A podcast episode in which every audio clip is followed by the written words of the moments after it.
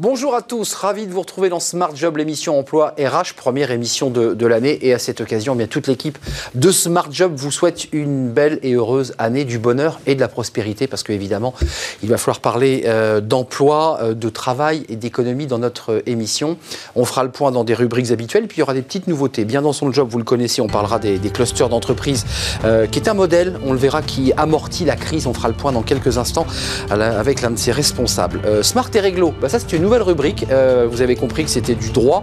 Une fenêtre juridique chaque jour avec un avocat pour nous éclairer sur un élément très concret de votre vie professionnelle. Ça s'appellera Smart et euh, Réglo. Et puis on fera une petite pause. Bah, c'est important de faire une petite pause. La petite pause café. Non, c'est pas le nom d'une série télévisée. C'est avec Fanny Griesmer. Et c'est la vie de l'entreprise sous toutes ses facettes. Elle sera avec nous dans quelques instants. Le cercle RH, notre premier débat de, l'année. On va s'intéresser à l'emploi, situation de l'emploi, perspective d'emploi, plans sociaux. Euh, qu'est-ce que nous dit l'année 2021. On fera le point avec des experts. Et puis, notre dernière rubrique, fenêtre sur l'emploi, euh, eh bien, ça sera un petit coup dans le rétro avec cadre emploi pour voir bien tout ce qui s'est passé à travers euh, la vie des cadres. Ça sera dans quelques instants avec euh, dans la rubrique fenêtre sur l'emploi. Mais tout de suite, eh bien, c'est notre première rubrique. Vous la connaissez, celle-là, c'est bien son job.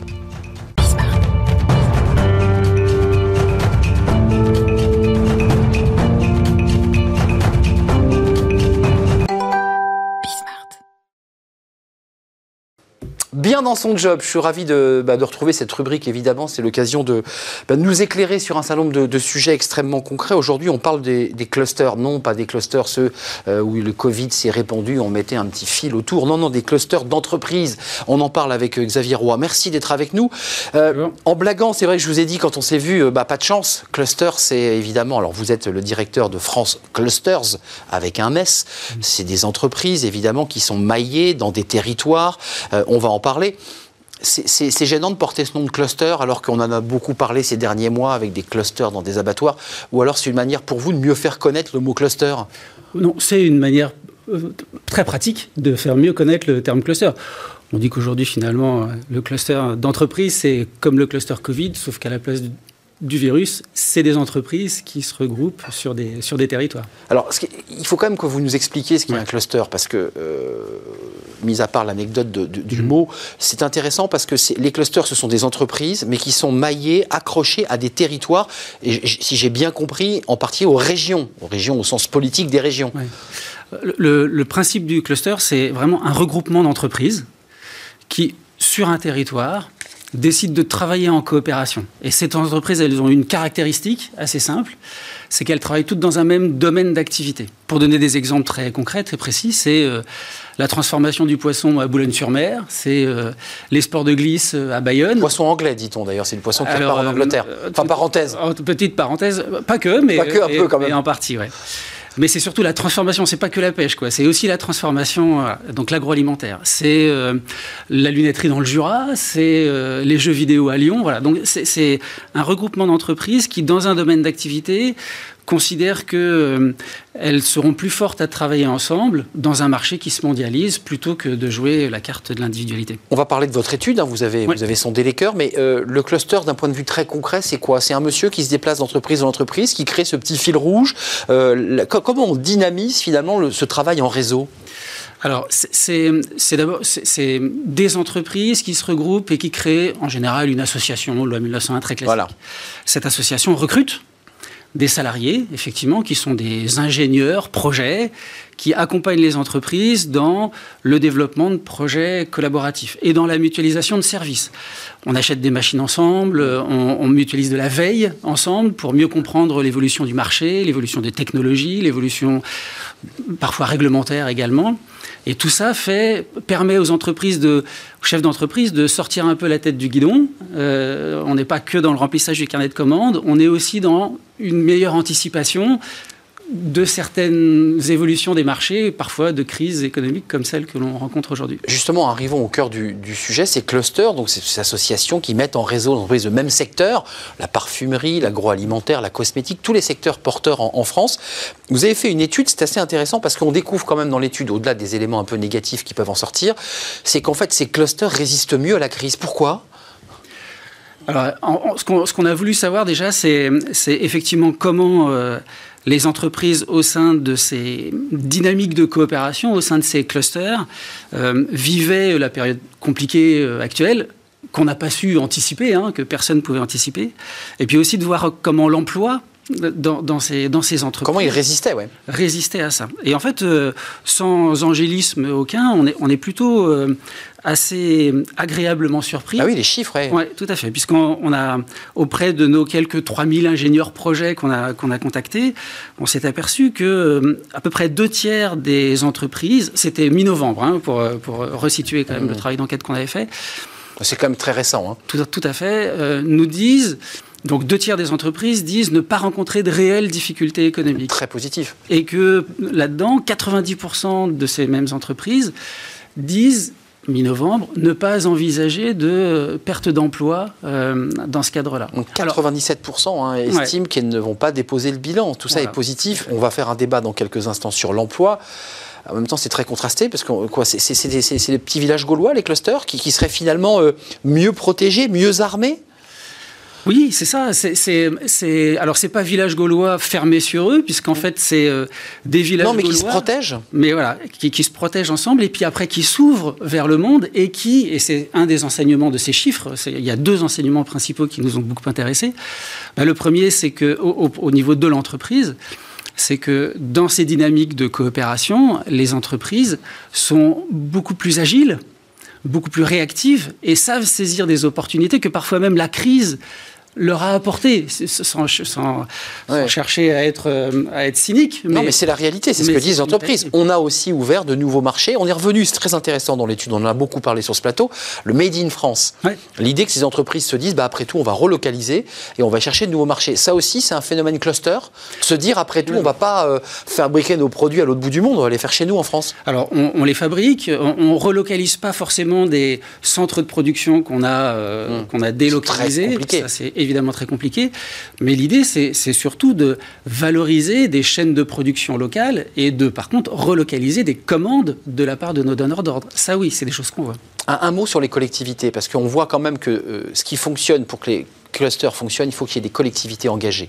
Euh, elles s'engagent, les collectivités, aujourd'hui Oui, Notamment les régions qui, sont en charge des, des, questions économiques. Tout à fait. Les régions, les agglomérations, les métropoles sont évidemment très impliquées. Hein. La notion de cluster, on l'évoquait au début de notre échange, hein, c'est l'entreprise, le territoire. Et le territoire, il est bien évidemment incarné par euh, la collectivité territoriale que représente l'agglomération, la métropole, euh, la région. Elles interviennent de manière différente. Hein. Elles mettent des sous sur la table, euh, à la fois pour accompagner l'animation de ces écosystèmes, mais aussi des investissements forts dans des infrastructures. Euh, Charte Métropole a euh, accompagné Cosmetic Valley, donc vous J'évoquais la parfumerie. Tout à fait, en mettant 5 millions d'euros sur la table pour créer la Maison internationale de la cosmétique. Et demain, c'est l'idée, c'est d'accueillir un place de la cathédrale à Chartres l'ensemble des délégations asiatiques qui viendront euh, découvrir euh, la, parfumerie française, mmh. euh, leader mondial de, la cosmétique. Précisons jusqu'à Orléans, puisqu'il y a Dior, hein, évidemment, qui est un site, la région centre est un, site très porteur en, matière de parfumerie. Il n'y a pas de difficulté de concurrence parce que c'est vrai que ces entreprises qui sont dans le même écosystème, on pourrait imaginer qu'elles se concurrencent entre elles, et, non finalement. Alors, oui et non. Alors, tout à fait. Il y a un sentiment de concurrence au départ, dans l'émergence ah de ces réseaux d'entreprises, on travaille tous dans le même domaine d'activité, on se connaît, et donc on a tendance à se dire, est-ce que vraiment on a intérêt à travailler en coopération? C'est un sentiment qui se dépasse assez vite. Euh, euh, d'abord parce qu'on est dans une économie mondialisée et qu'on sait bien que le concurrent, il n'est pas dans la rue d'en face, il est plutôt en Asie. Sur le continent d'en face. Sur le continent d'en face et qu'on a quand même intérêt à, à coopérer, ne serait-ce que pour comprendre l'évolution du business. Ça, c'est la première chose. Et puis ensuite, on s'aperçoit assez vite, au fur et à mesure d'une meilleure interconnaissance entre, entre les acteurs, que finalement, on est souvent plus complémentaires que réellement concurrents. C'est bien de nous inviter sur le plateau pour cette première émission parce qu'on commence l'année 2021 en se disant qu'on va nous reconfiner, que l'emploi c'est pas terrible. Vous nous dites quand même dans votre étude que les entreprises qui ont été sondées, des ingénieurs qui font le tour de toutes ces entreprises, disent que ben, se portent pas si mal que ça. C'est quand même un message positif que nous vous délivrez aujourd'hui. Oui, oui, oui. Pour nous, c'est un message très positif et c'est surtout une, une, vraie occasion de dire euh, à nos collectivités et aussi à notre gouvernement. Ne nous lâchez pas, continuez. Bah, plus que ne nous lâchez pas, c'est le cluster d'entreprise, c'est l'arme de guerre de la relance économique. Et donc, euh, c'est la machine de guerre pour, pour la création d'emplois, pour la pérennisation de nos emplois sur nos territoires. Hum, qu'est-ce que vous attendez de, des collectivités et de l'État avant de nous quitter? Qu'est-ce qu'ils doivent faire et qu'ils n'ont pas encore fait? Il y a plusieurs choses qui. Euh, il y a beaucoup de choses qui sont faites. Hein. Euh, euh, on, le voit, je trouve qu'aujourd'hui, il y a un, formidable virage qui a été pris dans les politiques publiques qui, ont, qui accompagnent notamment le développement des entreprises vers des politiques publiques qui sont toujours plus territorialisées l'Agence nationale pour la cohésion des territoires, avec l'initiative euh, des territoires d'industrie. C'est un gros. Porte Agnès c'est le mot de Jean Castex, les territoires. Oui, ouais, tout à fait. Mais euh, le ministère de l'Emploi, qui en octobre dernier lançait une initiative sur les, transitions collectives, là, on est vraiment sur le, la gestion des emplois à l'échelle des, à l'échelle des territoires. Au tout, ça, ça, tout ça, ça, ça c'est vraiment pour nous des, des politiques qui sont, qui sont gagnantes. Après, ce qui nous intéresse beaucoup, c'est, on, est ravis, au sein de France Cluster, on, a comptabilisé à peu près 80 000 entreprises qui travaillent en coopération. 80 000 entreprises innovantes, c'est bien. Hein. on peut augmenter encore. Hein. Mais on se dit par rapport aux 3 millions d'entreprises qu'on a en France, il y a de la marge, il y a, de la Du boulot. Et donc là, il faut les encourager, ces entreprises, à rentrer davantage dans ces dynamiques de coopération. Ça sera le mot de la fin, Xavier Roy. J'étais ravi de vous accueillir. Un petit message positif aussi des clusters, ouais, des clusters d'entreprises. Voilà, vous avez aussi organisé Filex France. Je le précise, qu'un événement virtuel, parce qu'à l'époque, euh, évidemment, vu le contexte est virtuel, mais c'est important. Peut-être qu'on peut aller sur votre site, d'ailleurs, j'imagine, pour découvrir ces interventions. Directeur de France Clusters, j'ai bien prononcé. Merci d'être venu, Xavier, sur le, le plateau Merci. La suite, évidemment, mais c'est notre nouvelle rubrique. On va faire un peu de droit. Bah oui, le droit, c'est important. Les salariés et les chefs d'entreprise euh, s'y intéressent de plus en plus. Et on va parler de l'ANI, l'accord national interprofessionnel. C'est tout de suite. Smart et Réglo, c'est notre nouvelle rubrique, l'une de nos nouvelles rubriques. Euh, les nouveautés de la, rentrée, bah oui, évidemment, on est en 2021, il faut des nouveautés, ça, va de soi. Euh, Smart et Réglo, vous l'aurez compris, on parle de droit. C'est une fenêtre juridique pour essayer de faire des points extrêmement concrets, euh, tant sur bah, ce, dont ont droit les salariés, mais que les chefs d'entreprise aussi, bien entendu. On va parler de l'ANI, on en a beaucoup parlé sur ce plateau. Il avait démarré en juin l'accord national interprofessionnel signé le 26 novembre, et on en parle, j'allais dire avec un habitué de l'émission, parce que c'est pas la première fois que vous venez sur notre plateau, Étienne Pujol. Vous êtes avocat au barreau de Paris, spécialiste en droit euh, social, en droit du travail. Euh, L'ANI, c'est ce dont on va parler ensemble. Euh, commençons d'abord dès le début. Il est non contraignant. Ça avait été tout un débat dès le mois de juin mm. euh, entre la, les syndicats patronaux et salariaux, si je ne m'abuse. Certains, les salariaux, disaient il faut un accord contraignant. Puis le MEDEF avait dit nous, on signera que si c'est pas contraignant. Finalement, c'est le MEDEF qui a gagné. Voilà, c'est le MEDEF qui a gagné avec euh, un outil en fait qui a été mis en place, qui est un outil en fait de d'aide à la négociation d'entreprise, puisque le télétravail peut être mis en place par de diverses manières, euh, soit un accord collectif, soit une charte, soit de gré à gré, mais là ce n'est pas une organisation du travail en tant que telle.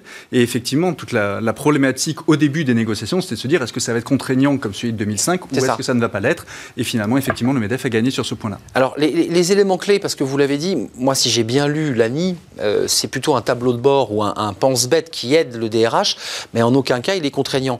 Euh, certains disent, certains de vos confrères, je ne sais pas sur quelle ligne vous êtes d'ailleurs, ah. euh, ça sert à rien l'ANI ça, si ça, sert à, encore une fois, c'est un kit de mise en place. En fait, l'ANI a fait une sorte de, de, condensé des pratiques hum. d'accords collectifs euh, sur le télétravail. Il y a quand même, depuis le début de la pandémie, il y a quand même 700 accords collectifs qui ont été euh, conclus, soit pour renégocier, soit pour le mettre en place, euh, le télétravail. c'est la jurisprudence. Une sorte de condensé de ces pratiques sur bah, qu'est-ce qu'il faut faire, qu'est-ce qu'il ne faut pas faire quand on met en place le télétravail. Alors, maître, je suis salarié d'une entreprise, mon employeur euh, m'oblige à être en télétravail alors que je ne le souhaite pas. Est-ce qu'il a le droit? Alors, le, le, le, fait de refuser d'être en télétravail n'est pas en soi une cause de rupture du contrat de travail, donc le salarié a quand même un droit de ne pas y aller. Après, en période de pandémie, c'est un peu plus compliqué. On avait eu ce débat quand j'étais venu la, la première oui, fois. Que je vous repose la question. Euh, effectivement, est-ce que les, les, protocoles sanitaires gouvernementaux ont force euh, sont supérieurs Exactement. Et la réponse du Conseil d'État a été à deux reprises, puisqu'il y a une nouvelle euh, décision en décembre, a dit que non. Donc, ah, le Conseil d'État de nouveau, de nouveau a, a confirmé que c'était un ensemble de recommandations, mais qu'il euh, n'y a pas de force contraignante au communiqué de presse du ministère du Travail. Oh, il y a eu un pas de deux des entreprises. Là, je, me mets du côté des entreprises. Euh, le gouvernement a poussé très fort en octobre en disant il faut tout le monde en télétravail. Puis quand on a vu les chiffres, on s'est aperçu, et vous-même, hein, enfin vous êtes un, observateur, on s'est aperçu finalement que les entreprises n'avaient pas joué le jeu. Vrai ou pas vrai? Elles ont joué le jeu ou pas joué le jeu?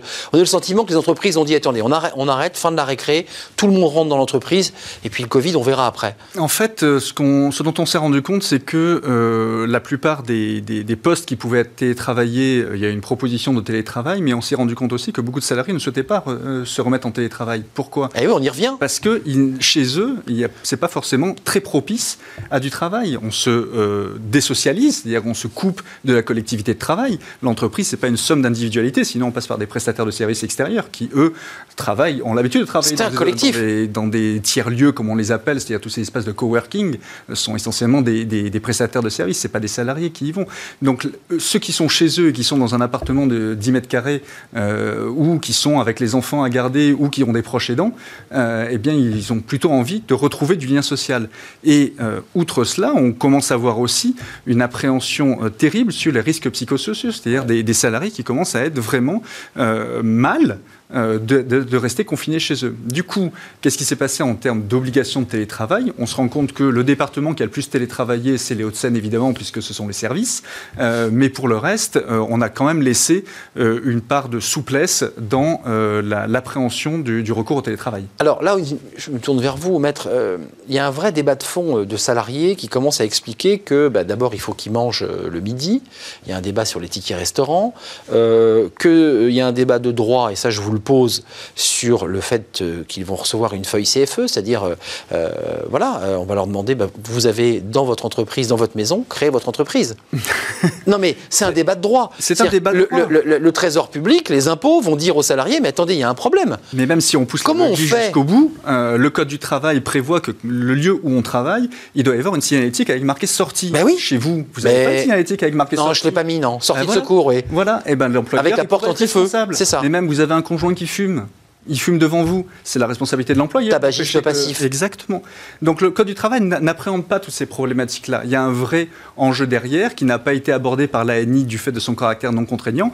Il y a encore beaucoup de chantiers à mettre en place euh, pour, que pour que le télétravail soit poussé jusqu'au bout. Mais c'est vrai que d'une manière plus générale, on pense qu'il y a un phénomène quelque part irréversible relatif au télétravail. Il y a quelque vous le pensez, vous Oui, parce que sur, tous les métiers qui le peuvent, évidemment, on ne parle pas du travail posté, mais pour tous les métiers qui le peuvent, le télétravail choisi et non pas le télétravail subi hmm. est quelque chose qui s'inscrit dans l'air du temps. Mais avant de nous quitter, Maître, est-ce que c'est une source de conflits supplémentaires Est-ce que, et on ne l'a peut-être pas encore vu, un peu comme pour les plans sociaux finalement, est-ce qu'on a, est-ce que vous pressentez des sources de conflits supplémentaires? Je, l'évoquais tout à l'heure. Hein. Euh, moi, j'achète mon café, je suis obligé d'acheter ma nourriture, tout ça n'est pas compensé. Euh, je reçois une feuille du Trésor public qui me demande en fait de déclarer euh, sur mon lieu personnel ben, un lieu de travail, donc je vais payer des impôts locaux.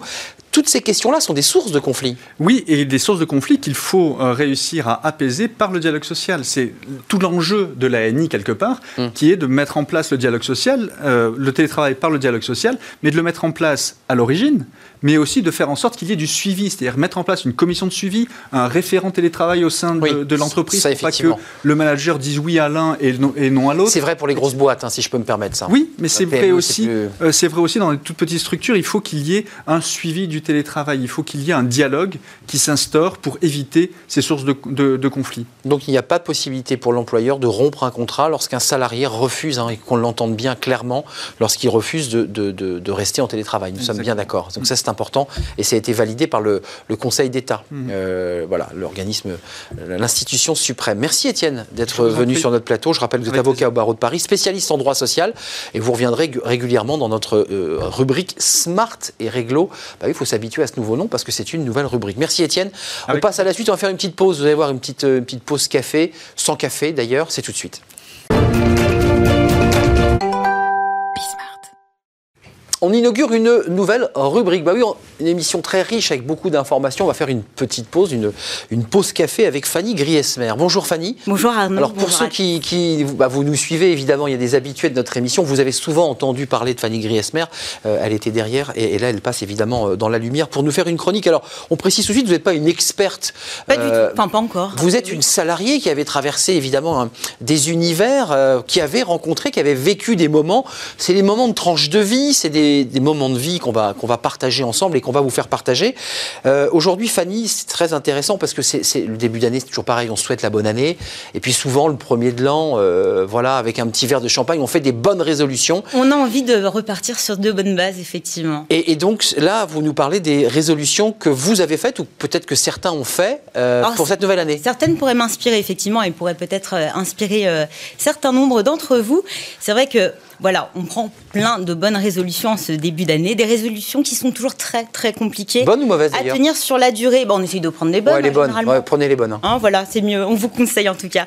Certains d'entre vous ont d'ailleurs peut-être pris des résolutions en dehors de cette période traditionnellement propice. Vous savez, à la sortie du premier confinement, il y en a beaucoup qui voulaient se mettre au vert, euh, manger mieux, faire du sport. Autant de belles promesses totalement balayées d'un revers de la main à la sortie du confinement, premier déconfinement. Et oui, on le sait, hein, les bonnes résolutions sont difficiles à tenir, surtout lorsqu'elles sont très très ambitieuses. Mais à encore une récente étude publiée en décembre dernier dans la revue euh, scientifique américaine Plus One, tout serait question de formulation. Ah. Le secret Arnaud, attention, formuler sa résolution non pas en disant j'arrête de, mais je vais commencer à. Ah. Et oui, là, on a. C'est de la PNL, ça. Exactement, c'est un objectif d'approche. On a moins de pression et là, c'est tout un monde qui s'ouvre à vous. Alors, j'ai retenu pour vous trois résolutions professionnelles qui ont du succès de cette année. Je vais essayer de bien les formuler et ça pourrait peut-être éventuellement vous inspirer. Euh, il y a la reconversion. Ah, Alors, on en a parlé pendant des mois ici. On renverse la table et on part au vert. On repart sur de bonnes bases, en tout cas on essaye. Quête de sens, meilleur équilibre vie pro, vie perso, absence d'opportunités professionnelles, euh, perte d'emploi, manque de débouchés, salaire bas, les motivations sont nombreuses et variées. Cette nouvelle année pourrait bien sonner l'heure d'un nouveau départ, des envies qui se sont exacerbées hein, avec le premier confinement, en croire cette enquête euh, menée par Ma Formation et Hello Work. 49% des actifs interrogés déclarent que le confinement du printemps a nettement joué sur leur envie de reconversion et 92% de ceux qui avaient envie de se reconvertir avant sont encore plus motivés à le faire aujourd'hui. attention, il faut passer le pas. On a fait des émissions ici où, euh, entre le désir. C'est pas simple. Hein. Voilà. C'est vrai qu'il y, a, pendant un euh, petit moment. Euh, beaucoup envie. De rémunération voilà. réduite. Il faut faire des formations. D'ailleurs, en parlant de formation, selon cette même enquête, en novembre dernier, hein, les recherches de formation sur les sites dédiés ont augmenté de 40% par rapport à novembre 2019. Alors c'est un peu un coup dans le rétro que vous nous faites, la Fanny, avec cette première chronique, parce que euh, on avait fait le chat et le chien, ça vous fait beaucoup rire. D'ailleurs, ça avait fait beaucoup rire nos téléspectateurs. Il y a, il y a la méditation, il y a le yoga. on parle de yoga. Et, le sport, c'est-à-dire que tout d'un coup, il y a un retour euh, à, se retrouver bien dans son corps. Alors, est-ce que ça vous a donné envie de faire du yoga, Arnaud? Alors, moi, ce jour-là, quand j'ai fait le chat, pas forcément parce que j'avais les pieds coincés dans la table, c'était d'ailleurs toute la difficulté de l'exercice, ça m'a donné plutôt envie de méditer, plutôt envie de me retrouver, c'est-à-dire de me centrer, tout simplement. C'est vrai que la méditation, c'est le moyen idéal pour s'accorder un temps calme, se reconnecter à soi, profiter du moment présent. On en a bien besoin. Une forme de méditation euh, qu'on appelle de pleine conscience, hein, vous savez. Ça, ça s'affranchit de la dimension spirituelle. Et euh, ça consiste non pas à ne penser à rien ou à faire le vide, euh, mais plutôt à accueillir, laisser passer les pensées sans s'y attacher, sans, sans y prêter plus que cela attention. Hein. donc on focalise pleinement son attention sur le moment présent. Méditer permet, selon ses adeptes, de garder son sang-froid, de prendre du recul sur les solutions à apporter pour régler des problèmes. Un dernier mot, Fanny, sur la méditation peut-être ou le sport avant oui, de Oui, alors bah, peut-être parce que... Vous avez vu, je vous ai coupé l'air sous le pied. Hein. Oui, c'est terrible. C'est J'ai tellement de choses à vous dire. euh, selon une enquête réalisée par Petit Bambou et YouGov, 8 Français sur 10 ont déjà essayé de réduire leur stress en pratiquant une, une activité apaisante. 25% pratiquaient ou pratiquent la méditation.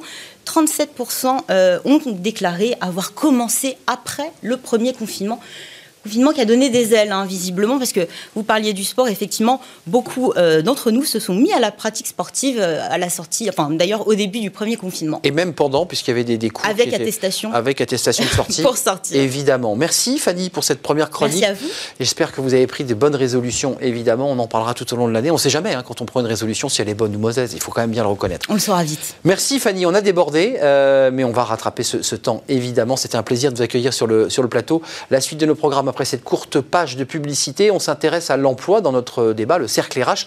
Ben, évidemment, l'emploi qui est au cœur des préoccupations à la fois des Français, mais aussi du gouvernement. On fait le point avec nos experts dans quelques secondes.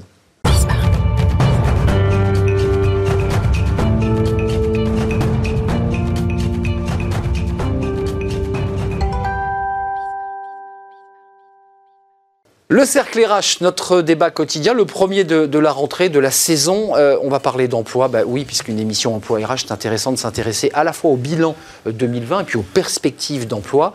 Euh, vers à moitié vide, vers à moitié plein. on va faire le, point. C'est vrai que l'année 2020 n'a pas été bonne en termes d'emploi. Plus de 700 000 emplois détruits. Il y a des perspectives, des, des experts qui évoquent un million d'emplois qui auraient été détruits. Et puis on annonce évidemment des plans sociaux qui vont s'enchaîner dans, dans les semaines, dans les mois à venir.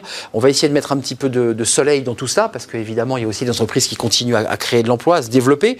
Euh, on va en parler avec mes, invités. Christine Duroux, merci d'être avec moi pour cette première émission.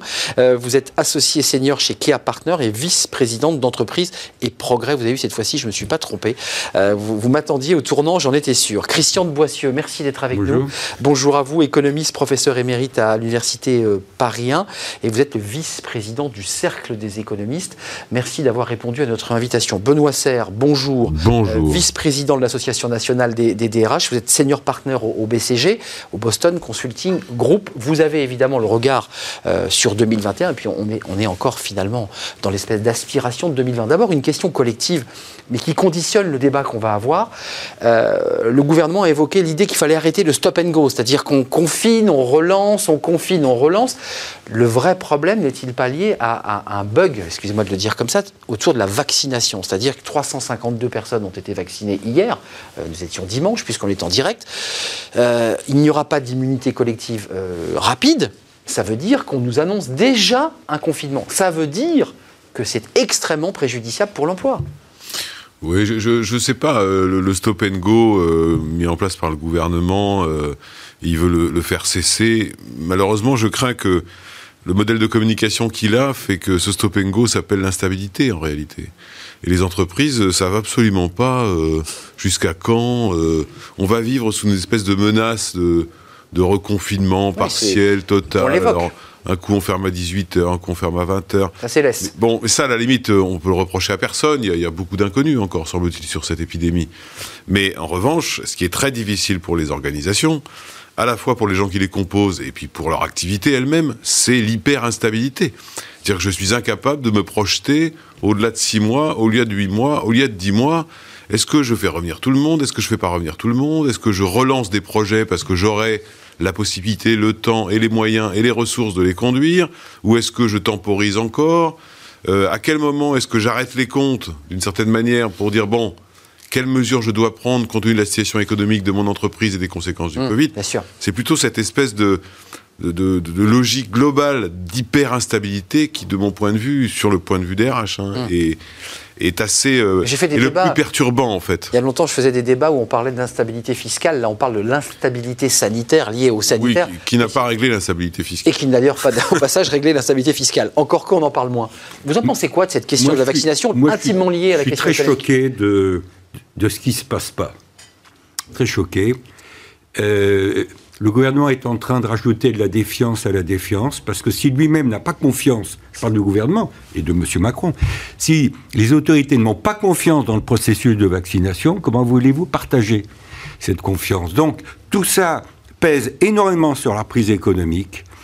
Euh, moi, je ne vois pas de reprise économique euh, démarrer vraiment ou plutôt avant l'été, l'été 2021, parce qu'on va vivre des mois qui vont être compliqués, il va y avoir des faillites d'entreprises, après le chômage partiel, le chômage tout court. Et, donc, euh, nous sommes dans un contexte où on a l'impression que les autorités euh, font tout pour ne pas se donner la possibilité d'éviter un sérieux confinement. Parce que s'il y avait, si on avait des chiffres, j'allais dire à l'allemande, bon, c'est sur le modèle comme même ça. à l'italienne. À l'italienne aussi. On rigole des Italiens. Ils sont à plus de 100 000 de vaccination. Tout à fait. Bon, ils sont à plus de 100 000. On est, nous sommes les derniers. Alors, les Français sont toujours fiers d'être différents des autres. Les Gaulois. Mais les Gaulois, comme, comme vous dites. Mais là, franchement, je pense qu'on est fiers de rien. J'entendais ce matin sur une chaîne concurrente la présidente de la haute autorité de la santé. J'entendais hier un ancien ministre. Euh, tous ces gens-là sont en train de légitimer je ne sais pas ce qu'ils attendent, je ne sais pas très bien ce qu'ils attendent, euh, sont en train de légitimer cette carence gouvernementale. Il y a un vrai problème de gouvernance. Hmm. politique et donc économique de la France. Et, donc, économique. Donc ça aura des incidences. Mais ça retarde. Et je termine. ça retarde. Je ne veux pas accaparer la parole, mais plus vous retardez dans le processus de vaccination, plus vous retardez la réouverture ah des, eh hôtels-restaurants, des cinémas. Et donc la reprise. La reprise. Ce qu'on appelle la reprise. Christine Dioux, dans quel état d'esprit vous êtes? Il y, a, ce débat de la vaccination où effectivement on a l'impression d'un voilà, d'un pas de deux, d'une lenteur, d'une hésitation par rapport à d'autres pays qui sont partis euh, très vite, je ne parle même pas d'Israël qui a vacciné plus d'un million de, de, citoyens, euh, est-ce que vous êtes inquiète d'abord? Parce qu'on avait tout à l'heure un patron d'un cluster euh, qui dirigeait les clusters et qui disait ben nous, en fait, nos entreprises, elles résistent pas mal, personne ne veut licencier. Comment vous situez-vous alors, moi, moi j'ai plusieurs casquettes. Je suis là en entreprise et progrès, hein, bien sûr. Entreprise et progrès, et je suis aussi associé d'une PME dans un secteur qui est soumis à beaucoup de, le conseil de, Le conseil, qui est un service aux entreprises, hein, donc comme la publicité, comme tout le monde, qui est un secteur euh, qui, va devoir se réadapter. Euh, et puis je suis consultante. Donc deux choses. Moi, je suis effectivement. J'étais très optimiste à la rentrée. Euh, parce que on voyait le bout. Rentrée de septembre. Très bien, à la rentrée de septembre. parce qu'effectivement, on voyait très bien la sortie et que, euh, comme, comme, comme le disaient mes collègues du plateau, euh, la planification, l'anticipation est quand même clé pour pouvoir à nouveau respirer. Il y a à nouveau des projets qui ont été lancés et on voyait très bien qu'en septembre-octobre, les projets ont été relancés. Là, aujourd'hui, hum. la question optimiste. des projets de transformation, alors évidemment, hein, je vais vous dire, la restructuration, les réductions de coûts, l'adaptation, l'agilité, la frugalité, tout ça, pas de problème, il y a de la demande. Euh, pour ce qui est de la prochaine étape, de la réinvention, la créativité, effectivement, euh, il faut pour savoir la perspective, et la perspective viendra forcément avec un petit peu d'appétit. Alors moi, une petite note optimiste quand même. Je lisais hier quelque chose de très intéressant. Moi, je travaille beaucoup à l'international. Euh, aux États-Unis, le grand changement, je vais vous dire par exemple par rapport à, à l'emploi, c'est qu'aujourd'hui, on dit, tous les employeurs aux États-Unis disent, incroyable, il va falloir donner des bénéfices sociaux, social benefits. Et donc, en fait, je me dis que, évidemment, du point de vue de la France... Partage de la richesse. On aimerait que tout aille vite, on aimerait pas travailler sur le sens, etc. Dans d'autres pays, enfin plutôt dans d'autres pays continents, euh, on en a encore à se dire. Ce qui est bien avec cette pandémie, c'est qu'elle aura, elle aura obligé les employeurs à regarder les bénéfices sociaux. Donc je relativise un petit peu. Euh, voilà. Ça serait quand même passé, hein, cette pandémie.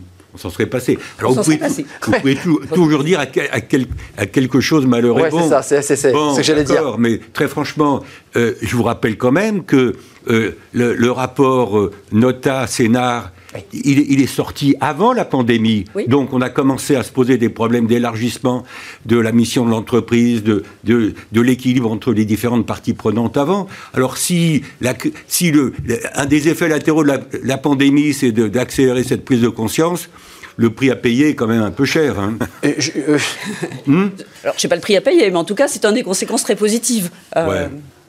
Benoît Serre, vous, qui êtes en contact avec ces entreprises, parce qu'il y, a, vous représentez mmh. sur ce plateau euh, modestement 11 euh, millions de salariés qui sont représentés par les, représentants des, entreprises, des DRH. Euh, Qu'est-ce qu'elles disent aujourd'hui, ces entreprises? Parce que vous prenez le pouls de ces entreprises. Elles vous disent aujourd'hui, j'ai pas encore tranché, j'ai tranché, je sais que je vais devoir couper dans mes effectifs. Je peux tenir avec les aides incroyables de l'État, parce qu'il faut quand même le dire, l'État euh, a nationalisé euh, les emplois. Il n'a pas nationalisé les entreprises, mais les emplois. Il y a, trois catégories de, de réactions d'entreprises, en fait. Il y en a certaines qui s'en sortent plutôt pas mal, en fait, qui continuent à fonctionner souvent parce qu'elles ont des marchés internationaux, par exemple, et par conséquent, elles, bon, elles font un peu attention, mais euh, globalement, ça va.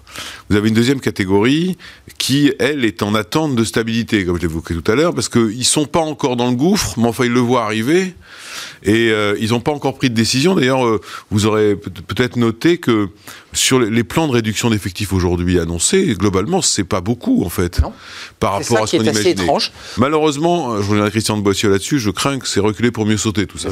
Parce que à ce moment-là, vous tombez sur la troisième catégorie d'entreprise qui est sous perfusion. et que vous allez retirer les perfusions. Quand Et là, j'entendais il y a quelques jours Nicolas Bouzou, avec qui j'avais fait un plateau ici d'ailleurs qui expliquait que le problème de cette perfusion, alors certes, ça a sauvé des emplois, et tant mieux, c'est que ça a maintenu en vie des entreprises qui, de toute façon, devaient mourir. Mm. Donc, de toute façon, elles vont mourir. C'est un malade en réanimation. Alors, je ne sais pas si c'est l'optimisme ou pas de l'optimisme, mais je suis d'accord sur le fait que, d'abord, cette crise, on l'a souvent dit ici, elle crée absolument rien, à part, un foutoir innommable. Mm. Et l'angoisse. Elle, accélère absolument tout. Euh, ça, c'est une, une, première chose. La seconde chose, je ne serais pas forcément... Euh, très optimiste pour septembre 2021, pour une raison très simple, c'est que les procédures sociales en France sont extrêmement complexes. On est le 4 janvier 2021, non, on mais, dit. Hein, non, non, mais les, procédures sociales sont extrêmement euh, complexes en France, extrêmement longues. Un certain nombre d'entreprises prévoient des adaptations de leur effectif, ce qu'on appelle euh, poliment des réallocations de ressources. Euh, D'ailleurs, je note qu'une large majorité le font plutôt par des plans de départ volontaires, par des choses négociées, plutôt que par des plans Chez Airbus, par exemple, etc. Mm. On, on, peut les citer, mais, mais en revanche, la longueur des procédures sociales fait que globalement, les emplois vont disparaître en septembre 2021 avec ce rythme-là, en fait. Et que euh, c'est à ce moment-là, et on sera là en, lancement, enfin on sera au cœur du lancement de la campagne présidentielle. Je crains que la somme des deux fasse un climat social et pour, euh, pour aller un peu plus loin, euh, la France n'a jamais su se réformer sans brutalité, sans violence, et que là, on, arrive peut-être sur un terrain qui va être un petit peu, un petit peu plus compliqué. On quitte les DRH pour s'intéresser effectivement aux enjeux politiques qui nous attendent. C'est une des raisons pour lesquelles beaucoup de DRH recourent euh, à des procédures négociées parce qu'on essaye de repousser le moment où la tension sociale va devenir absolument ingérable. Mais pour euh, se sortir de cela, il n'y a pas que l'État qu'on peut accuser de tout, il n'y a pas que les entreprises qu'on peut pointer du doigt, il y a aussi les partenaires sociaux qui doivent jouer un rôle important. Je vous attendais. Et quand j'entends, euh, il y a quelques jours encore, ou dans le journal du dimanche, annoncer déjà des manifs, des grèves et des machins, je ne suis pas certain que euh, tout le monde soit prêt au, monde d'après et ah qu'on essaye surtout de rester dans le monde d'avant. Mais euh, Christine Duro, Christian de Boissieu, est-ce que vous qui êtes observateur de fenêtres finalement différentes, vous êtes dans le sentiment d'abord de cette lenteur, d'une déliquescence lente, parce que les médias, les réseaux sociaux euh, poussent une information chaque jour. On aimerait savoir ce qui se passe. Tout ça va être lent, mais est-ce qu'on est en train de changer de modèle? Est-ce que, est que vous qui faites du conseil, est-ce que l'économiste, est-ce qu'on n'est pas en train de basculer, d'accélérer notre mutation de modèle? Moi, je suis convaincu qu'on est en partie, jamais à 100%, en train de, en train de muter. Euh, je suis convaincu qu'il y a un sujet euh, dont d'ailleurs on s'empare beaucoup, qui est la question de de l'entrée des jeunes en général sur le marché du travail, qui est euh, la, fameuse génération sacrifiée. Les aides sont maintenues, hein, Elisabeth Borne l'a dit. Hein. Les aides sont maintenues, j'ai lu euh, toutes les annonces d'hier, mais ça reste un sujet. Euh, chez Entreprises et Progrès, on a lancé une initiative qui prend les, les, les, très, les, très, jeunes, puisque c'est le stage de troisième. On a fait un stage de troisième 100% virtuel, il y a une cinquantaine d'entreprises. Il peut y avoir un rejet de l'entreprise à, à l'occasion de cette prise, il peut y avoir une question de sens, il peut y avoir le choix d'un désengagement assez fort. Euh, et en fait, moi, c'est ce qui m'inquiète. C'est ce qui m'inquiète le plus. C'est certes les mouvements sociaux, on en a de toute façon, on en a eu l'an dernier, on a eu les jeunes, on a eu, on a eu, qui euh, viennent se surajouter évidemment à la crise du Covid. Hein. Il, sera, il, se rajoute, ça fait deux ans et demi. Gilets jaunes, loi travail. Euh. si, on, si, on, voit le verre à moitié plein, on se dit que ça va peut-être faire que la prochaine fois, mm. on va vraiment passer un certain nombre de choses. Vous êtes optimiste aujourd'hui sur ce mais Je suis, en fait, de toute façon, moi, je suis chef d'entreprise. Donc, Donc pas le choix. Ouais, il faut être optimiste. Sinon, je mets la clé sous la porte et je suis ma boîte. d'entreprise, mais contrairement à ce que vous pensez, je, reste optimiste, ou, plutôt je reste volontariste. Volontariste. Volontariste. C'est pas tout à fait la même chose. On s'engage et on avance, quoi. Et si vous permettez, pour rebondir sur ce que vient de dire Christine, je, euh, moi, en tant que prof d'université, euh, je suis directement confronté euh, aux perspectives d'emploi des gens qui sont en face de moi à l'université, et donc je suis inquiet. J'ai beau être optimiste, je suis inquiet. Euh, je, pense que la rentrée de septembre dernier a, été plutôt ratée pour les jeunes et que les plans, euh, la, politique pour favoriser l'embauche, pour favoriser l'apprentissage. 4 000 euros, euh, 8 000 euros. Nécessaire, mais pas suffisant, clairement. Et donc, ce problème de conflit intergénérationnel pèse euh, pèse sur la société. D'autant plus, parenthèse, que se rajoute une dimension intergénérationnelle dans le Covid. Bien sûr. Euh, ce sont les jeunes, entre guillemets, qui sont censés contaminer les vieux. Et qu'on pointe du doigt. Et... Euh, bon, donc, donc, je trouve que ça crée une dimension d'inégalité qui vient se rajouter aux autres. Je suis très inquiet de l'évolution du taux de chômage des jeunes. Bon, avant Covid, on était déjà au-dessus de 20% pour les jeunes de moins de 25 ans. Et là, il progresse encore.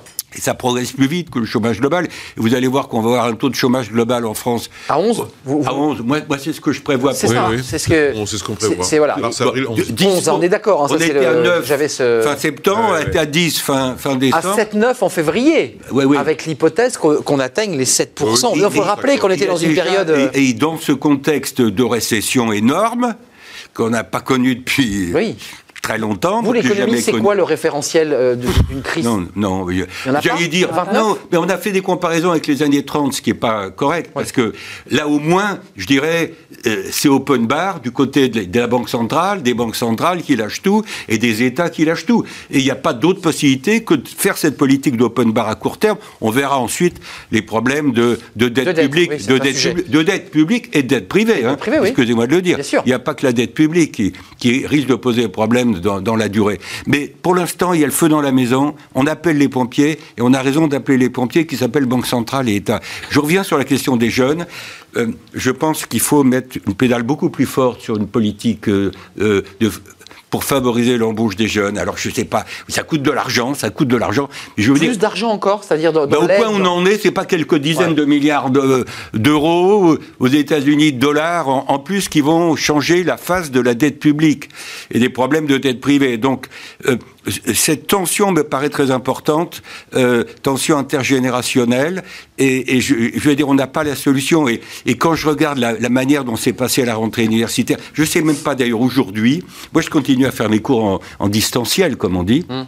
Ils se connectent, les étudiants enfin, Oui, ils se connectent. Je ne sais pas ce qu'ils font derrière leur appareil, mais en tout cas. c'est ça, mais vous ne euh, les avez pas au bout de. Mais, quand, quand, je les interroge, il y en a au moins quelques-uns qui répondent. Donc, euh, donc ça veut D'accord, il y a quand même quelqu'un. Il y a quelqu'un au bout du fil. Il y en a quelques-uns qui suivent. Ils en désignent un pour suivre. Hein ils en désignent un pour suivre. Oui, mais, oui c'est ça, à tour de rôle. Mais ils, sont, classe, ils sont, c'est quand même.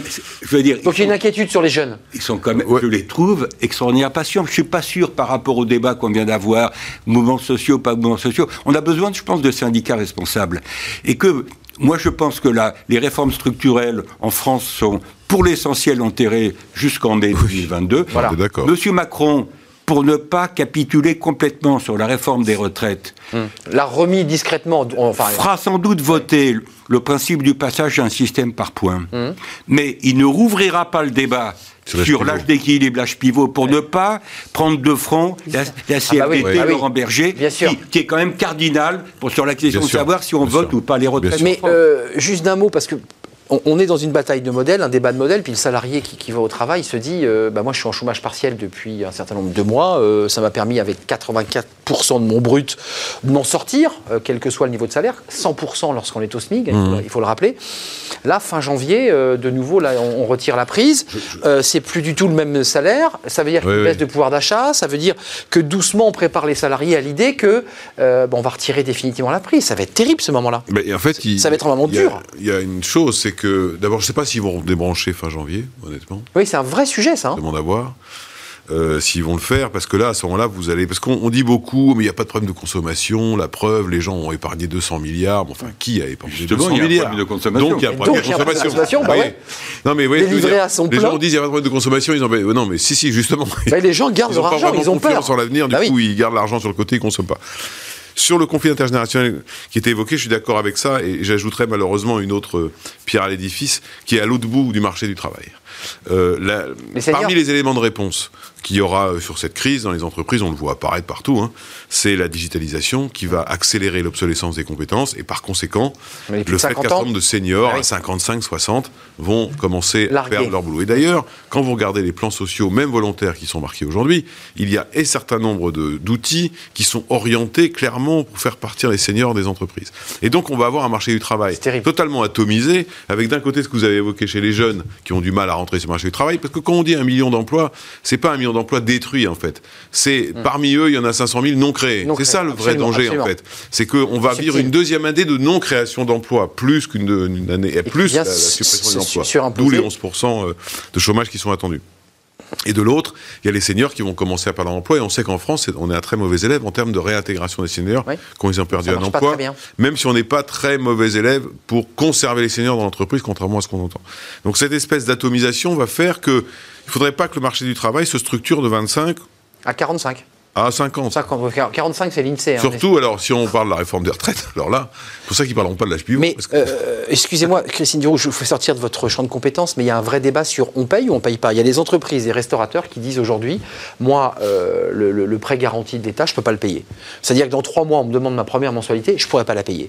Euh, on l'entend tous les jours. L'URSSAF a levé le pied. L'URSSAF a dit, bon, on ne va pas commencer à chasser les mauvais payeurs, mais on va attaquer là au trimestre et ils disent on ne pourra pas payer. C'est-à-dire qu'à un moment donné, il y a une ardoise à régler quand même. Qui la paiera? Les entreprises, on va augmenter les impôts sur les sociétés, on va. Mais comment on fait on dit qu'ils un peu... pas les Non, mais tout le monde, aucun impôt augmente. Un peu tout le monde. Un peu tout le monde. Un peu tout le monde. Un peu tout le monde. Un peu tout le monde paiera. Ah, tout le monde paiera. les entreprises, nos enfants, euh, l'État, euh, les générations suivantes, euh, voilà. Un peu plus tard. Un peu tout le monde. Plus tard. Un peu tout le monde paiera. Plus tard. plus tard. C'est ça. Vous avez noté que le, plus tard. Vous avez noté que le prêt européen ne se rembourse qu'à compter de 2027. 27. C'est quand même curieux. c'est 5 ans après 2022. Comme vous le savez, je parlais d'économistes. On est dans une question de confiance la volontarisme, c'est aussi parier sur la confiance, parce que le jour où il n'y a plus de confiance, je pense que tout ça s'effondre. Donc moi, je suis confiante. excusez-moi, Christine, juste une parenthèse. Le volontarisme, c'est d'abord créer la confiance. Oui. C'est pas uniquement jouer. La confiance est avant. C'est la produire. Et c'est pas évident aujourd'hui. Non, c'est pas évident. Mais, mais, On, paye ou on paye pas Excusez-moi, il y a des chefs d'entreprise, des restaurateurs, je pense à eux en particulier, qui sont encore une fois en première ligne, qui disent Moi j'ai cinq restaurants, dont certains des étoilés, qui s'expriment dans les médias, mmh. qui disent Moi je peux pas le payer ce PGE, je ne peux pas. Si Christine me permet de l'interrompre. Euh, je pense qu'ils vont reporter un certain nombre d'échéances. C'est ça, l'échéance. C'est l'hypothèse. De fin janvier. il va y avoir trop de cas. Excusez-moi de le dire. C'est un climat terrible. un an et quelques de l'échéance de 2022, les politiques vont quand même faire attention un peu aux conséquences économiques et sociales de leurs décisions. Donc on va regagner un peu de temps, reporter dans le temps à la fois le, moratoire, euh, et, étendre le moratoire sur les PGE, les PGE, et puis les autres, etc. Euh, alors, un jour, il faut payer. Hein, il faut savoir, mais euh, conséquence du côté des banques. Je ne veux pas plaindre les banques, qui globalement vont prêter un ça, négatif. Mais, je veux dire, est-ce qu'il y a un jeu à somme nulle là-dedans? Euh, c'est ça le débat, c'est-à-dire que euh, quand vous reportez des échéances, euh, qui, paye la facture? Alors vous pouvez dire que c'est l'État qui a moins de recettes et l'URSSAF qui a moins de recettes, etc. on va voir, on va voir une montée des crédits non performants dans les bilans bancaires, un peu partout mmh. dans le monde. Évidemment. Un peu partout dans le monde. Alors pour l'instant, les banques s'en sortent pas mal parce qu'elles sont. Ils ont prêté à zéro ou en négatif. Non, mais Donc ça rapporte rien. C'est pas, le sujet des banques n'est pas le sujet numéro un aujourd'hui. Le, sujet numéro un, c'est l'emploi. C'est. Voilà. Mais je dis simplement, il faut, il faut avoir une vision assez large du système. Ouais, mais les crédits non remboursés. Christine Duroux, un mot et Benoît Moi, je voulais, moi, je voulais pour terminer justement sur la question des générations. Euh, je porte la casquette ce matin de l'optimisme, de la volontarisme, donc je vais ah continuer. bien, c'est bien. Euh, ah, la, question pas non plus plus, la question des plus de 55 ou des plus, ou des plus de 60. Non, mais je plaisantais, mais euh, la question des plus de 55 ou 60, elle n'est pas, pas, nouvelle. Euh, elle n'est pas nouvelle. Il y a deux sujets. C'est un vieux sujet, etc. Euh, ce que ce, que, ce qui se passe en ce moment pour amener de positif, je pense, c'est que nous, ce qu'on constate, c'est qu'il y a un besoin, quand même, justement pour les jeunes qui vont entrer dans l'entreprise, d'apprendre les codes, d'être managés. Euh, à distance, euh, on a beaucoup de mal. Et cette question-là, elle devrait être portée par euh, des générations forcément plus âgées qui devront entrer en Les tuteurs, oui. Je, bah pense qu'il peut y avoir aussi, aussi une prise de conscience, en même, temps. même un investissement, et en même temps, euh, une prise de conscience et un investissement sur ces générations-là qui portent l'histoire et qui transmettent. Vous avez raison, pour finir sur une note optimiste, au moins cette crise a révélé, contrairement à ce que certains théoriciens du management un peu bizarres affirmaient depuis quelques années, que le management de proximité est absolument fondamental. Ah bah, oui. Alors que vous vous souvenez quand même, vous connaissez comme moi les bons auteurs, il y a quelques années, encore il y a quelques mois, on disait mais ça sert à rien, il faut laisser les gens autonomes, le local, le local à proximité dans un monde qui va rester globalisé. On n'a pas utilisé le mot télétravail, mais je pense que le télétravail il est tout d'autres sujets en fait. Mais bien sûr. C'est les conséquences du modèle du travail, du changement. D'où changement de modèle. Dernier mot, Benoît Serre. Oui, là-dessus, euh, sur le télétravail, dont, sur lequel je parle beaucoup, trop. Euh, mais bien. Euh, je, je pense qu'effectivement, ça devient une alternative, mais on oublie quand même euh, que 70% des gens n'y ont pas accès à peu près en France aujourd'hui.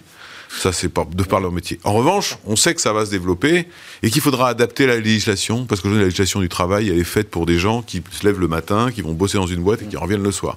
Ça, il va falloir sacrément du courage au gouvernement et aux partenaires sociaux pour s'emparer du sujet du temps de travail. On n'ouvre pas le débat parce qu'on fera beaucoup de débats sur le télétravail. Puis on avait Étienne Pujol dans notre nouvelle rubrique Smart et Réglo qui nous a fait un point sur l'ANI. Je sais que c'est un peu votre dada, l'accord national interprofessionnel. Pas vraiment. Enfin, vous le connaissez, on en a beaucoup ah, parlé sur ce plateau. Et je vous taquinais pour cette première émission. Merci à Christine Duroux qui a été optimiste parce qu'il faut aussi être dans le volontarisme. bravo Christine, absolument. Associée chez Senior Partner, euh, chez Kea Partner. Et puis vous êtes vice-présidente d'entreprise et progrès, euh, qui est votre autre casquette dans laquelle vous vous êtes engagé. Christian de Boissieu, merci. Merci. Vous. avez des étudiants devant votre écran en visio. Euh, ils vous écoutent, ils vous répondent parfois. Ils vous écoutent certainement. Ils vous écoutent. Ils m'écoutent et moi je les écoute aussi. Et vous les écoutez. C'est réciproque. C'est important d'écouter notre bah. jeunesse. Voilà, c'est très important. Professeur émérite à l'université par, Paris 1. Émérite, ça veut dire vieux. Euh, je, n'ai rien dit, euh, cher professeur. Benoît Serre, merci. Vous êtes vice-président de la NDRH, puis euh, vous êtes senior partner au BCG. Voilà pour ce débat. On parlera du télétravail et de tous les enjeux, évidemment, qui découlent de cette crise Covid sur notre plateau. C'est bientôt la fin. On se tourne vers la fenêtre sur l'emploi avec cadre emploi. C'est un coup dans le rétroviseur pour voir ben, comment toutes les études qui ont été faites sur les cadres, comment les cadres ont vécu cette année 2020. C'est finalement un peu le prolongement du débat que nous venons d'avoir. Et c'est tout de suite Fenêtre sur l'emploi vous est présenté par Le Bon Coin, le bon partenaire de vos recrutements.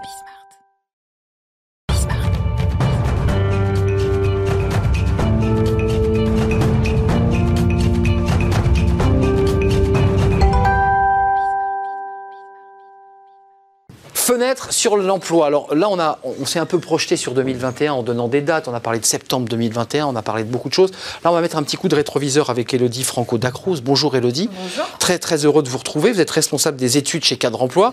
Euh, bah justement, vous avez vu Christian de Boissieu, vous avez fait le lancement de ce que vous allez nous dire parce qu'il a dit à la fin de ce débat, mais après tout, c'est un mot qu'on n'a pas utilisé, mais on va l'utiliser. Le télétravail est au cœur de tous nos sujets et il était au cœur de toutes les discussions chez les cadres. Euh, comment s'est passé Comment ils l'ont vécu ce télétravail à travers des chiffres Le télétravail, ça fait effectivement partie des éléments qui ont bouleversé l'année 2020, en plus de la crise sanitaire qu'on a connue, puisqu'elle a mis un coup d'accélérateur finalement sur ce mode du travail qui était déjà utilisé avant, notamment il y avait un moins d'un cadre sur deux qui était en télétravail régulièrement ou occasionnellement avant la crise du Covid, et maintenant, euh, dans nos récents sondages qu'on a pu mener, ils sont plus de 7 sur 10 à avoir recours au télétravail, que ce soit de façon occasionnelle ou très régulière. On est chez les cadres, hein, parce que le chiffre de Benoît Serre tout à l'heure, c'était dire 70%, parce qu'il y a les salariés qui font du pain, qui, font, qui fabriquent des choses dans des usines. Mais pour les cadres, c'est monté. C'est un petit peu différent. Euh, là, on voit que le télétravail a plutôt été accepté, plutôt bien accepté. Euh, on a même fait des, émissions avec vous euh, ou avec Julien Breuil sur l'idée que les cadres profitaient de ce télétravail pour partir au vert aussi. Hein. Alors oui, le recours au télétravail, il a explosé.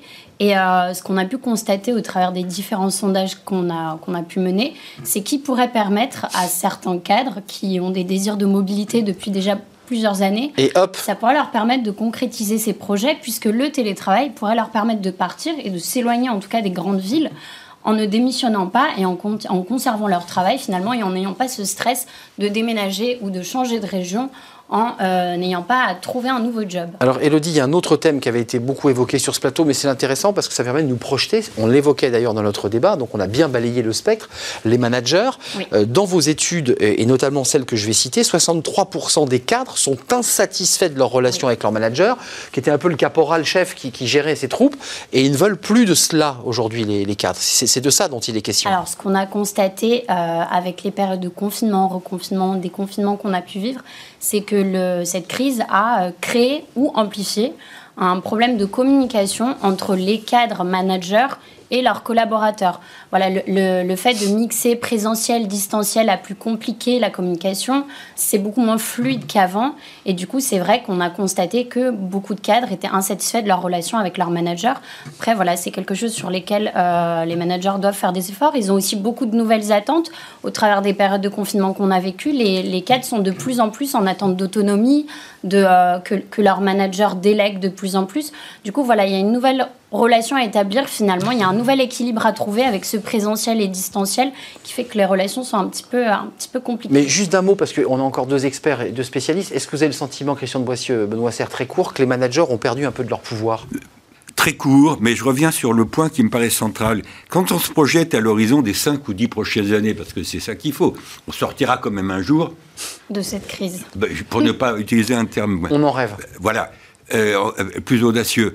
Euh, dans l'essor du télétravail, moi, ce qui m'intéresse en tant qu'économiste, c'est qu'est-ce qui est conjoncturel, réversible. Qu'est-ce qui reste Et qu'est-ce qui va rester. Et là, chacun peut avoir son avis là-dessus. Mais je ne vois pas clair. Alors, il y a des secteurs dans lesquels, quand vous travaillez dans la construction, par définition, il n'y a pas beaucoup de possibilités de télétravail si vous êtes sur un chantier. Donc là, bon, mais je veux dire, même dans l'éducation dans laquelle je suis, dans, à l'université, il, va, il va rester des choses à distance. exactement. Même au-delà du corona. Et, est-ce que vous avez, vous, une hypothèse sur, euh, vous donnez des chiffres sur le court terme, sur ce qu'on a vécu en 2000. Elodie, sortez votre boule de cristal. Non, mais J'en ai pas. non, non, mais j'ai pas vu. Il n'y a pas d'études. Non, il n'y a pas. Y a, parce qu'on sait pas. Il y a peu de. Ce sera justement au cœur de, de nos prochaines Ouais, études. exact. Parce qu'on peut, le télétravail a fait ses preuves en période de crise. Maintenant, on peut naturellement se demander s'il va s'installer dans la durée. C'est toute la en question, tout cas, hein. ce qui est sûr, c'est que s'il s'installe dans la durée, c'est les managers finalement qui seront au cœur de, de cette mutation, si on peut parler de mutation. Benoît Serre, 10 secondes. Juste- Euh, avez- J'aurai le mot de la fin, 10 secondes. hein. Juste un, juste un point pour répondre à Christian Boissieu. Si, si, il y a une petite étude qui a été faite par la NDRH et le BCG en juin dernier, Bravo. qui sur ce sujet-là, le télétravail avait vocation à s'étendre, non pas en nombre de jours, comme tout le monde le disait à l'époque, mais en nombre de métiers accessibles. Oui. Et donc on observe que le télétravail va s'étendre à des populations aujourd'hui qui n'y ont pas accès. Mais De nouveaux métiers. la seule chose, c'est que la crise a mis fin à un délire qui était le tout télétravail. Oui, ça, le, le Ça, on full- sait que le full remote. L'hybridation du travail. Donc la seule petite étude de fondage, je pourrais vous la faire Il n'y passer. a pas de volonté. Il n'y a pas de volonté des cadres de faire du télétravail 5 On est- jours sur vous êtes 5. tous d'accord là-dessus, hein. Idéalement, on sera entre Exactement. 2 et 3 Dans l'hybride. Avant de nous quitter, il nous reste 4 secondes. Est-ce qu'il y aura réellement une, une vague de départ massif, comme vous l'aviez annoncé en 2020, de cadres qui dit je vais à Angoulême, je vais à Rennes, je vais à Dijon, je, je- je- je m'en vais Alors ça, c'est difficile de le savoir. Angoulême, ville numéro 1 dans les choix. Chaque année, on a beaucoup de cadres qui, qui disent, Ouais, c'est ça. qui déclarent souhaiter partir. Entre ceux qui déclarent souhaiter partir et ceux qui le font réellement, évidemment, il y a un... Est-ce qu'il ne faut pas lier ça à l'évolution de l'immobilier par Évidemment. Aussi, secteur aussi. Parce que l'immobilier joue quand même un rôle important Oui. dans la mobilité. Eh bien, ça fera écho d'ailleurs à la chronique de Fanny Griesmer tout à l'heure sur l'idée comme ça de, de la reconversion et de renverser la table. Beaucoup en rêvent, peu finalement passent à l'acte. C'est un, un vrai sujet. Merci à Christian de Boissieu d'être resté avec moi. Merci à Benoît Serre Merci. de m'avoir accompagné. Et puis merci à Elodie, euh, Elodie Dacruz. Euh, J'ai j'ai oublié un nom, un morceau de votre Franco nom. Dacruz. Franco Dacruz. Ah, voilà, euh, chargé d'études chez Cadre Emploi. Merci d'être venu nous éclairer, en tout cas de nous avoir permis de regarder dans le rétroviseur. On se retrouve demain. Merci aux équipes techniques, merci aux réalisateurs, euh, merci au son, merci à Fanny Griesmer qui, a- qui est repartie en régie et merci à vous qui nous regardez. Je vous retrouve demain, même heure, en direct. Évidemment, c'est Smart Job et je serai là. Bye bye.